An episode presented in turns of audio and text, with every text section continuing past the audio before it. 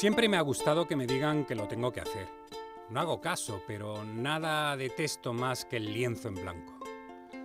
Cuando alguien me da una orden, se dibuja en mi cabeza un mapa que puedo seguir o no. Desobedecer un mandamiento procura más desahogo que hacer simplemente lo que uno quiera. Nunca he sabido, por ejemplo, qué hacer con el tiempo, pero siempre me he aburrido de forma placentera. Casi nunca he hecho nada que no fuera obligatorio, quizá porque nunca he pensado que la vida tuviera un propósito.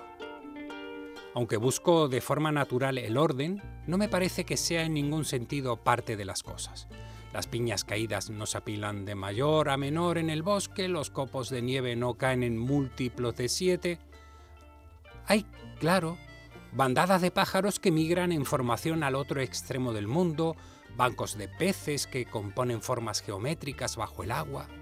Lo sé. Las leyes de Mendel, las mareas. Son a mi forma de ver espejismos, ilusiones que nos hacen bajar la guardia. La marea me dejó arenas de plata que pondré en el reloj el tiempo que no pasa. Islas inundadas donde atrapar con mi red una historia de pirata.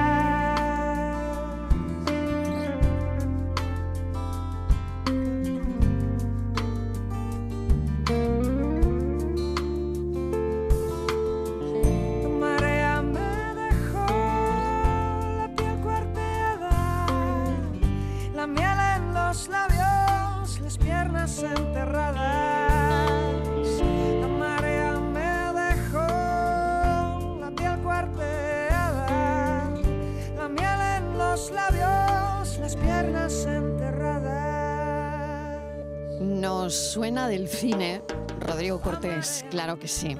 Y mm, alguien me había comentado que esta novela, este libro que viene a presentar en la tarde, Los años extraordinarios, no se escribieron durante el confinamiento ni obedece a ningún plan de marketing que Rodrigo Cortés tenga que, que lanzar ahora, porque ni le hace falta, ni lo necesita, ni nada de eso. Pero se ha convertido los Años Extraordinarios en un éxito literario de la temporada. Salió en junio y ya se ha colocado en un sitio destacado. Rodrigo, bienvenido. Tienes una legión de fans en este programa. Bien hallada, no tenía ni idea, lo siento muchísimo y me disculpo en nombre de todos por ello. ¿Qué tal estás? Estoy muy bien, ¿qué tal estás tú? Muy bien, pues vamos a deseando. considerar un empate entonces. Claro que sí, deseando charlar contigo un rato eh, sobre los años extraordinarios, donde además, eh, bueno, nos has eh, sorprendido mucho ¿no? con, con este lanzamiento, porque eh, escritor, no escritor, No, sí, sí, eh, eh, me, me resulta imposible concebir no solo mi carrera, sino mi vida eh, con una cámara sin pluma o con una pluma sin cámara, en igualdad de condiciones además. De hecho, aunque solo sea por razones cronológicas, soy antes escritor que cineasta, aunque solo sea porque tienes acceso a una libreta antes que a una cámara. Pero no, no, no es una ocurrencia sobrevenida o tardía, es mi cuarta publicación al menos. He escrito siempre, amo el lenguaje por muchas razones y la capacidad resonante y evocadora y hasta sensorial de las palabras, así que es muy natural que me exprese a través de ellas. Eh, escribí en redes hace un rato que eh, esta charla la íbamos a abrir con la frase no abandones las ansias de hacer con tu vida algo extraordinario. ¿Cómo, cómo sigue? ¿Qué te dice? ¿Qué me dice la frase? Eh, en realidad nada en la novela se parece a un consejo, a una reconvención o a una recomendación. Así que no, no, no sabría decir nada en ese sentido, en forma de, imperativo, positivo o negativo. No, no porque lo juzgue o porque descrea de ello, simplemente porque la novela se mueve por otros impulsos, como se mueve muchas veces la vida. El propio Jaime Fanjul, nuestro protagonista, eh, se debate entre la sorpresa y el pasmo y la indiferencia y se cruza con todo tipo de personajes extraordinarios sin aprender apenas nada de ellos y comprende que la vida no tiene solución, entre otras cosas porque la vida no es un problema. Así que en general. ¿Te gusta escribir sin reglas? ¿Te, te gusta dirigir sin reglas?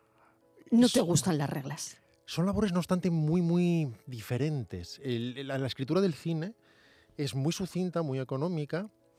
Eh, cada semilla que se siembra tiene que ser recogida en el tercer acto y tiene que tener un significado. Y el personaje se define a través de sus eh, acciones, de sus decisiones. Esas son reglas bastante estrictas. El mundo de la literatura es diferente. Es el campo de la evocación, el campo de la resonancia, el campo, como decíamos antes, de la sensorialidad de las palabras. Es más importante la mirada del personaje ante su entorno que la trama en sí. Y ahí las reglas empiezan a ser más delicuescentes, no sé si más flexibles. Y en todo caso, esta es sin duda una novela escrita no solo sin reglas, sino sin plan, sin mapa y sin propósito. Pero a Jaime le pones un campo de minas. Es decir, cada día un escollo diferente. Eh, no sé si eso te lo tratas de poner a ti mismo durante el proceso de creación o el proceso creativo. Nunca lo habría definido así y sin embargo es muy exacto. me, me reconozco precisamente, sobre todo en una novela como esta, en la que escribo, comienzo a escribir, nací el 18 de octubre de 1902 sin saber quién está hablando y en que decido cada día qué es lo que va a suceder, o trato más bien de averiguar cada día qué va a suceder, me di cuenta de que muchas veces hago que el personaje tome decisiones que yo no tomaría o que haga cosas que yo no haría para efectivamente ponerle a él en problemas y a mí con él y ver si ambos somos capaces de salir con vida del aprieto. Exactamente. Em, las cosas pasan en este libro, en los años extraordinarios. Eh, no se monta un drama, no se juzga, no se exalta, nadie se espera. ¿Es esto lo que querías? Sí, es de las pocas cosas que tenía claro. No sabía nada de la trama cuando empecé, pero tenía una idea de un aroma general, de una vibración.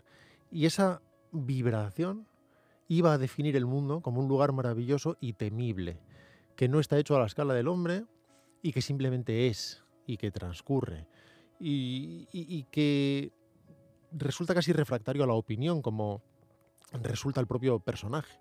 Nuestro personaje, Jaime Fanjul, es un personaje lleno de defectos y que a veces llega a ser incluso irritante, apetece sacudirlo por los hombros, pero tiene como mínimo dos grandes virtudes, que son que no se queja y que no juzga. ¿Qué hay del cine aquí dentro? ¿Qué hay del cine en los años extraordinarios o no hay nada? En un sentido consciente, nada, porque son lenguajes completamente distintos. Eh, está escrito con la gorra del escritor, no con la gorra del director. De hecho, es una novela casi inadaptable, en cierto sentido. Porque la trama, que es muy compleja, sin embargo, no es lo fundamental. Lo fundamental es más su, su mirada.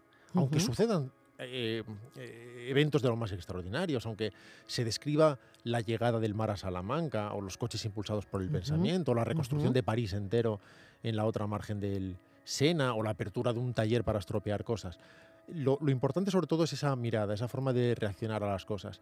Pero a la vez, claro, la novela surge inevitablemente de mi cabeza y mi cabeza está rellena, más que llena, de millones de lecturas, pero también millones de películas y de vivencias. Y muchas veces eh, ni siquiera habría que buscar el rastro de una novela leída con 16 años de Kipling, sino la experiencia del niño de 6 años que ve una película basada, aunque él no lo sepa, en un relato de Rudyard Kipling. Ujú. Ibáñez Serrador tiene algo que ver aquí, en esta historia. De forma consciente no, pero es una figura que respeto mucho. Él amaba además el fantástico y la novela desde luego transcurre por parajes, no sé si mágicos o casi mágicos o, o mágicos a duras penas. Pero eh, la figura de Chicho es no solo icónica, sino es una especie de pionero que cruzó la línea eh, el suficiente número de veces antes que los demás como para desdibujarla y permitirnos a los demás hacerlo después con más facilidad. Y de hecho, el año pasado adapté una de sus historias para no dormir Exacto, por eso lo decía. y lo hice con no solo con enorme placer, sino con un sentimiento hondo de gratitud. ¿Quién te enseñó a leer? Eh, buena pregunta. Eh, creo que ver a mis padres leer, de algún modo. nadie me pidió leer, ni nadie me animó a leer. De forma natural robaba sus libros en la biblioteca, muchas veces títulos probablemente inconvenientes para mi edad. Recuerdo que con nueve años leí La Metamorfosis, no porque fuera capaz de acceder a la hondura de Kafka, no lo era, sino porque en la contracubierta ponía que un señor se levantaba mm, convertido en insecto. Y a mí que yo me parecía perfecto, me parecía como ver la mosca o como un programa doble con ET. Y, pero claro, cuando ves con naturalidad en tu entorno que alguien hace algo, simplemente se desvanece de forma invisible una posible barrera que a otro se le puede convertir en una cuesta arriba insalvable. Simplemente no se te ocurre que es un problema, parece que los demás están disfrutando y eso es lo que hacía yo robando aquellos libros.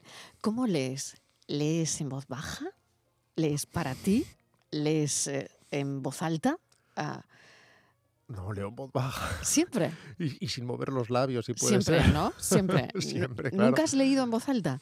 Eh, como no sé en una presentación de libros que me pidan hacer un pasaje, no, Sí. ni siquiera cuando ni siquiera cuando escribo.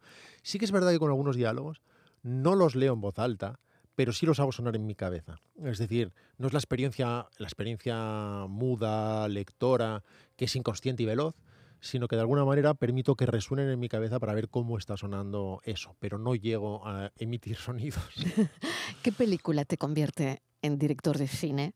Mm, son eh, eh, inicialmente retazos, para empezar porque no sabes que se puede ser director de cine, no tienes ni idea. Sabes que en el mundo hay directores de cine como sabes que hay astronautas, pero no imaginas que exista la posibilidad de nacer en Salamanca y acabar siendo astronauta. Son cosas que lees en los libros y que les pasan a los demás. Pero no hay nada que me guste más en mi infancia que ir al cine. Y de repente me doy cuenta de que se quedan grabados en mí retazos de planos como en Los Héroes del Tiempo de Terry Gilliam, cuando este grupo de enanos tira un- una piedra contra el horizonte y el horizonte se rompe, dando acceso a otra realidad al otro lado de cristal. Y, y probablemente ET sea esa película que te marca más en la infancia, a mí personalmente, porque te hace vivir una aventura imposible, una película de terror que se convierte luego en una película divertida, que se convierte en un drama que te hace llorar, pero que luego te hace sentir feliz porque resucita el bicho. Pero el día en que digo se acabó ser espectador es probablemente cuando vi, por ninguna razón, podía haber sido cualquier otra película, pero las cosas que se estaban cristalizando, un pet llamado Wanda. De alguna manera, uno de los nuestros de Scorsese me cambió para siempre. Fue como ya soy otro espectador y si algún día soy cineasta voy a serlo de otro tipo. Pero cuando vi, por alguna razón, un pet llamado Wanda, decidí, se acabó. Le dije a mi amigo Oscar, esa cámara que dices que tiene tu tío, se la tienes que quitar cuando no mire y tenemos que empezar a hacer cosas. y a partir de ahí, Y a partir de ahí empezamos a hacer super ochos furtivos. ¿y qué libro te ha hecho escritor? Nuevamente son muchos libros, entre otras cosas, porque accedí a la lectura de una forma muy desordenada, muy poco sistemática, porque tanto robaba estos libros y leía, qué sé yo, Viven, la tragedia de los Andes, con ocho años, como leía a la vez Fray Perico y su borrico o El pirata Garrapata, sin diferenciar mucho que unos fueran eh, para unas edades, otros para otras, o que esto fuera alta literatura o no. Del mismo modo que en mi adolescencia leí compulsivamente eh, a Stephen King, a la vez que repasaba las obras completas de Shakespeare, sin encontrar diferencias sustanciales. Eh, así que siempre es un, un camino, como esas lecturas de Tolkien que uno hace cada verano, pero que tiene mucho que ver también con Kafka. Y curiosamente, para mí leer a Kafka o leer a Stephen King o leer a Poe no era tan diferente. La única diferencia real es que a Kafka lo leía en blanco y negro. Y em, Rodrigo, eh, los años extraordinarios, tú piensas es- e- en los lectores, es decir, cuando estás escribiendo o cuando estás dirigiendo una película, ¿piensas constantemente en nosotros o no? ¿O no te obsesiona, no te preocupa? Em, ¿Qué tipo de escritor y director eres? Es una... ¿Nos, nos visualizas? de algún modo, si es una respuesta doble, siempre piensas en el lector y en el espectador en el sentido de que tratas de anticipar sus percepciones y, su reacción, pero no para complacer sus expectativas, muchas veces para frustrarlas. Pero tienes que saber cuál es el mecanismo de percepción, aunque sea para contravenirlo. Así que pienso mucho en ese sentido, porque al fin y al cabo, sobre todo cuando haces cine, estás usando esas herramientas de prestidigitación que te hacen tener que atender a el espectador que va a ver al otro lado. Tienes que saber cuál es el ángulo para que no te vea el hilo, para que no vea eh, que la iluminación delata eh, ese hilo invisible que sostiene en realidad la pelota. Pero a la vez me pongo dos orejeras y pienso estrictamente en aquello que creo que es mejor, que hace la obra mejor. Y en el caso de esta novela, por ejemplo, escribí en riguroso secreto. No le dije a nadie que estaba escribiendo. De hecho, solo escribí en lugares públicos, en cafeterías. E incluso mi círculo más eh, cercano e íntimo solo supo que existía la novela cuando les avisé de que se iba a publicar. Y ¿Por qué? creo que porque intuitivamente percibía que era un camino de lo más incierto, que no se iba a beneficiar de ningún tipo de feedback, que yo mismo no estaba seguro de saber lo que estaba haciendo, pero sí tenía la intuición de que tenía que llegar hasta el final y solo entonces darme permiso para mirar atrás, porque me daba cuenta que estaba contraviniendo un montón de leyes, incluidas las de la física. Rodrigo Cortés, yo te voy a agradecer esta, esta charla tan, tan amena. Y, y no sé qué lees o, o qué ves o qué cine ves. ¿Qué te gusta leer y qué te gusta ver? Eh, ahora mismo, por ejemplo, eh, al cine voy dos, tres veces a la semana, eh, habitualmente. Sigo defendiendo en lo personal esa experiencia, ese rito que hace que las películas dejen una marca, incluso sensorial, una cicatriz muy superior, por razones, en fin, que son incluso físicas, no son razones ni románticas ni nostálgicas. Y ahora mismo, por ejemplo, estoy leyendo El mar, el mar, de Iris Murdoch, una autora extraordinaria, muy difícil de definir, porque uno no sabe si define la nada, si hay tramas, si no hay tramas, pero eh, todo se somete a una experiencia lectora tan cautivadora, tan fascinante, tan extrañamente simple y a la vez inteligente, en la que uno no sabe si está describiendo las cosas con seriedad o riéndose de ellas. Y creo que cualquier cosa que no tenga humor es algo de lo que desconfiar y Murdoch desde luego lo tiene. Te agradecemos enormemente que hayas venido personalmente a presentarnos este libro, que esta tarde estás en la librería Luces. Así es. ¿Te gusta venir a Málaga? Me gusta ¿Te mucho gusta. Andalucía? ¿Cómo te tratamos aquí? Con tal de que me dejen comer, estoy, estoy ¿Qué siempre te, a qué gusto. te gusta comer?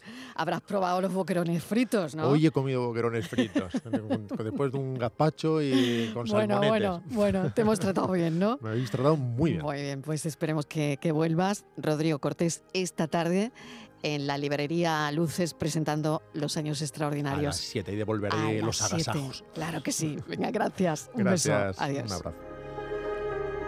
La tarde de Canal Sur Radio con Mariló Maldonado. También en nuestra app y en canalsur.es.